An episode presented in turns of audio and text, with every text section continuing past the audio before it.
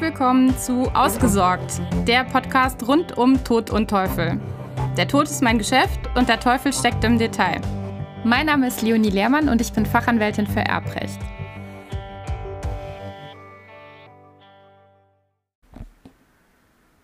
In der letzten Folge habe ich darüber gesprochen, warum es aus meiner Sicht sinnvoll ist und wichtig ist, zwischen Vollmachtgeber und Bevollmächtigten eine Vereinbarung zu treffen, wie sich das Verhältnis ausgestalten soll. Ich nehme das zum Anlass, da noch mal ein bisschen tiefer reinzugehen und möchte in der heutigen Folge darstellen, warum das so wichtig ist und wie es denn normalerweise zu beurteilen ist, das Verhältnis zwischen Vollmachtgeber und Bevollmächtigten und vor allem, welche Pflichten im Einzelfall den Bevollmächtigten treffen. So, grundsätzlich stellt sich bei dieser Frage immer erstmal das Problem, was ist das denn überhaupt für ein Verhältnis zwischen Vollmachtgeber und Bevollmächtigten? Im, Im Konkreten ist es ein Auftragsverhältnis, das heißt ein solches Verhältnis, das mit Rechtsbindungswillen geschlossen wurde oder ein bloßes Gefälligkeitsverhältnis. In der Folge wäre der Unterschied, dass beim Auftrag an den Bevollmächtigten erhöhte Anforderungen zu stellen sind, der Bevollmächtigte eben rechnungspflichtig ist, während er bei einem Gefälligkeitsverhältnis nur aus reiner Freundschaft tätig geworden ist und ihn somit auch keine Abrechnungspflichten treffen. Die Abgrenzung zwischen diesen beiden Verhältnissen erfolgt im Wege der Auslegung und im konkreten Einzelfall nach Treu und Glauben unter Berücksichtigung der besonderen Umstände und der Verkehrssitte. Na, darunter kann man sich ja jetzt erstmal nicht so viel vorstellen. Gefälligkeiten des täglichen Lebens und im rein gesellschaftlichen Verkehr wären typischerweise Gefälligkeitsverhältnisse.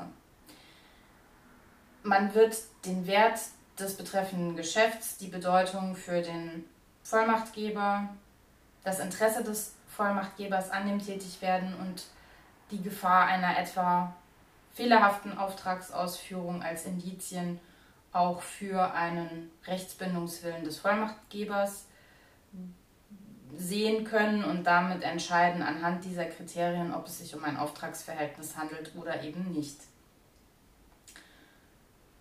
Nun gibt es Besonderheiten im Rahmen besonderer Vertrauensverhältnisse, bei denen regelmäßig keine Auskunft oder Rechenschaft verlangt wird da soll der Handelnde dann grundsätzlich auch im Nachhinein nicht mit dem einseitigen Risiko belastet sein, Ausgaben genauer angeben zu müssen oder belegen zu müssen. Dazu gibt es unterschiedliche Rechtsprechungen. Worin man sich aber einig ist, ist, dass ein solches besonderes Vertrauensverhältnis auf jeden Fall im Rahmen einer Ehe oder einer nicht ehelichen Lebensgemeinschaft gegeben ist. In diesen Fällen, sagt der BGH recht klar, handelt es sich nicht um ein Auftragsverhältnis. Auch dann nicht, wenn die Ehegatten ihre Aufgabenbereiche innerhalb der Ehe so weit definiert haben, dass eben der eine Ehegatte beispielsweise die ganze Wirtschaftsführung übernimmt, sich also um die vorhandenen finanziellen Mittel kümmert und das alles allein managt und beispielsweise der andere Ehegatte dafür sorgt, dass überhaupt finanzielle Mittel vorhanden sind. Also wäre es beispielsweise so, dass, ich drehe es jetzt mal den Klassiker um, die Ehefrau komplett Alleinverdienerin ist und der Ehemann bringt keinerlei finanziellen Input in die Ehe.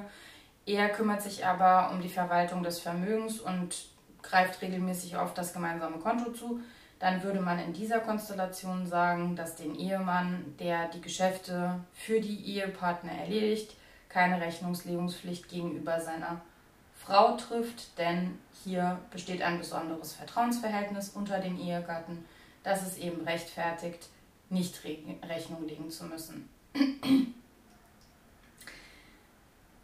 Dann wurde in Anlehnung an diese Rechtsprechung des BGH später auch der Anwendungsbereich dieser Grundüberlegungen ausgedehnt auf andere familiäre Verhältnisse, beispielsweise im Verhältnis einer Großmutter zu ihrem Enkel oder einer Mutter zu ihrer Tochter. Der BGH hat das dann aber so weit korrigiert, dass er gesagt hat, die Grundüberlegungen dieses besonderen Vertrauensverhältnisses gelten ausschließlich für die eheliche Gemeinschaft, denn hier sind Besonderheiten gegeben gegenüber allen anderen familiären Verhältnissen. Auf Fallgestaltungen mit sonstigem familiärem oder Personal, persönlichem Einschlag wären diese Erwägungen also nicht anwendbar. In der Folge haben dann wiederum die Oberlandesgerichte ihre Rechtsprechung zum Teil korrigiert und sind doch wieder etwas zurückhaltender geworden mit der Ausdehnung von Gefälligkeitsverhältnissen oder der Annahme, dass eben keine Rechnungslegungspflicht besteht wegen eines besonderen Vertrauensverhältnisses. Mm, es wird zum Beispiel mittlerweile zunehmend ein Rechtsbindungswille gerade bei Eltern-Kind-Verhältnis bejaht. Im Ergebnis heißt das, dass Kinder ihren Eltern gegenüber normalerweise rechnungslegungspflichtig sind. Und das sind sie insbesondere dann, wenn wesentliche wirtschaftliche, Interessen auf dem Spiel stehen. Das heißt ganz besonders, wenn Kindern eine umfassende Vollmacht erteilt wurde, auf sämtliche Einkünfte und Ersparnisse zuzugreifen. Demgegenüber kann eine abweichende Beurteilung gerechtfertigt sein, wenn eine Vollmacht nur für wenige Einzelfälle, beispielsweise nur für die täglichen Geschäfte des Lebens erteilt wurde. Normalerweise wird das aber wahrscheinlich eher nicht der Fall sein. Also zumindest nach meiner persönlichen Erfahrung wird Kindern in aller Regel eine recht weitreichende Vollmacht erteilt und wenn es nur eine Bankvollmacht ist. Dann wäre aber eine Bankvollmacht auch dazu geeignet, eben vollumfängliche Rechnungslegungspflichten zu begründen. Das Erteilen einer Bankvollmacht wäre somit ein klassischer Auftrag und eben kein Fälligkeitsverhältnis mit der Folge eben vollständiger Rechnungslegungspflicht durch den Bevollmächtigten, sofern nicht innerhalb einer Vereinbarung zwischen Vollmachtgeber und Bevollmächtigten etwas anderes geregelt ist. Dann stellt sich natürlich direkt im Anschluss die Frage, wenn ich schon mal die Erkenntnis habe, dass da eine Rechnungslegungspflicht besteht, wer denn jetzt eigentlich die Beweislast dafür trägt, dass aus dem Auftrag Gelder entsprechend des Auftrages verwendet wurden. Diese Verpflichtung trifft grundsätzlich immer den Beauftragten. Sollte beispielsweise eine gerichtliche Überprüfung der ganzen Aktivitäten des Bevollmächtigten notwendig werden, müsste der Beauftragte, also der Bevollmächtigte, beweisen, dass er das Geld, das er aufgrund der Vollmacht erhalten hat oder zu dem er Zugriff bekommen hat, auch entsprechend der Maßgaben des Auftraggebers verwendet hat. Das kann natürlich sehr schwierig sein, wenn man nicht ordnungsgemäß Rechnung gelegt hat, beziehungsweise wenn man nicht die Quittungen, Belege, sämtliches, was man, ja, wofür man Ausgaben getätigt hat, aufgehoben hat und entsprechend dann auch erfasst hat in einer Übersicht. Mm.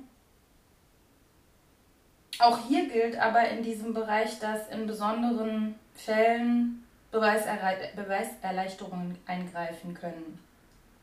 So kann ein solches Abrechnungsverlangen gegen Treu und Glauben verstoßen. Insbesondere in Fällen, wenn der Auftraggeber selbst von dem Bevollmächtigten über einen ganz läng über einen längeren Zeitraum oder einen langen Zeitraum keine Abrechnung verlangt hat und sich somit der Bevollmächtigte dann auch darauf verlassen konnte bzw. dürfte, dass er eben nicht genau abrechnen muss und vor allen Dingen eben auch keine Originalbelege, Quittungen etc. vorlegen muss. Ist nun ein Abrechnungsverlangen wegen Unzumutbarkeit, beispielsweise in einem solchen Fall wie gerade angesprochen, es wurde über einen langen Zeitraum keine Rechnungslegung verlangt, dann nicht gerechtfertigt, kehrt sich die Beweislast für die auftragswidrige Verwendung der Gelder um. Im Ergebnis so weit, dass der Bevollmächtigte der auftragswidrig gehandelt hat oder haben soll, ähm, dass dies dem Bevollmächtigten bewiesen werden muss. Also das heißt, der Auftraggeber oder seine Rechtsnachfolger, also seine Erben, die sich möglicherweise darauf berufen, müssten in einem solchen Fall dann eben dem Bevollmächtigten nachweisen, dass er nicht auftragsgemäß gehandelt hat. Ich glaube, du erkennst an diesen Ausführungen, dass das ganze Thema recht komplex ist und dass es nicht so einfach ist, weder von der rechtlichen Seite her noch von der tatsächlichen Seite für den Bevollmächtigten, zum Teil aber auch für den Vollmachtgeber. Und ich hoffe, du verstehst jetzt, warum es mir in der vergangenen Folge so wichtig war, darauf hinzuweisen, dass man eben dieses Verhältnis regeln sollte. Und dass man Regeln dafür finden sollte, warum ein Bevollmächtigter tätig werden soll oder wann er tätig soll, werden soll und eben, ob es sich hier wirklich nur um ein Gefälligkeitsverhältnis handeln soll oder eben um ein Auftragsverhältnis, inwieweit der Bevollmächtigte Rechnung legen soll oder eben nicht. Ich hoffe, dir hat das weitergeholfen. Ich bin jetzt am Ende für heute und ähm, ja, ich möchte schließen damit, dass ich eben mit dieser Folge die Hoffnung verbinde, dir klargemacht zu haben, wie wichtig das eigentlich ist. Und dass du bitte daran denkst, dich entsprechend auszustatten, eine Vereinbarung zwischen Vollmachtgeber und Bevollmächtigten zu treffen, wenn es denn eine Beauftragung geben soll. Und ja, damit du da nachher keine Probleme bekommst.